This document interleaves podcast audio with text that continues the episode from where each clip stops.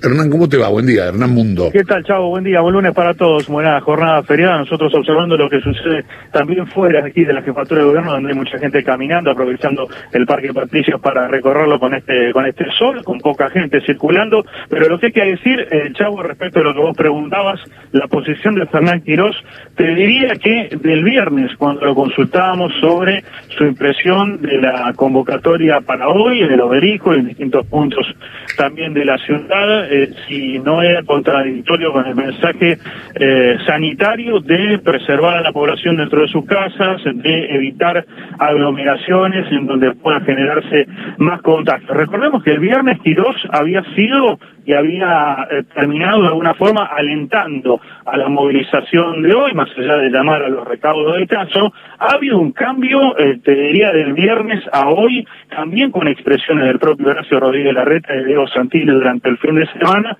de ser mucho más cautos y de hecho Larreta y Santilli han señalado que ellos no van a participar de la movilización y eso en principio debería regir para el resto de los funcionarios de la ciudad de Buenos Aires. Los invito a escuchar lo que decía Quirós esta mañana, hace un ratito, respecto de la convocatoria de esta tarde con un mensaje mucho más moderado y eh, con varias palabras distintas respecto de las expresadas el en conferencia de prensa.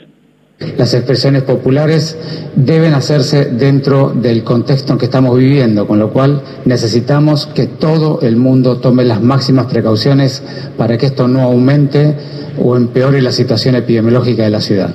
Y hay formas de hacerlo. Hay formas de hacerlo desde sus casas, dentro de los, de los autos, en lugares donde no se aglomeren, donde haya distanciamiento físico, donde se cuiden. Les pedimos, por favor, que el esfuerzo que es colectivo, que estamos haciendo todos, todos juntos para poder salir de esta situación, no corra riesgo por la necesidad de un subgrupo de la población de expresarse. Que lo hagan, pero que lo hagan con todos los cuidados correspondientes.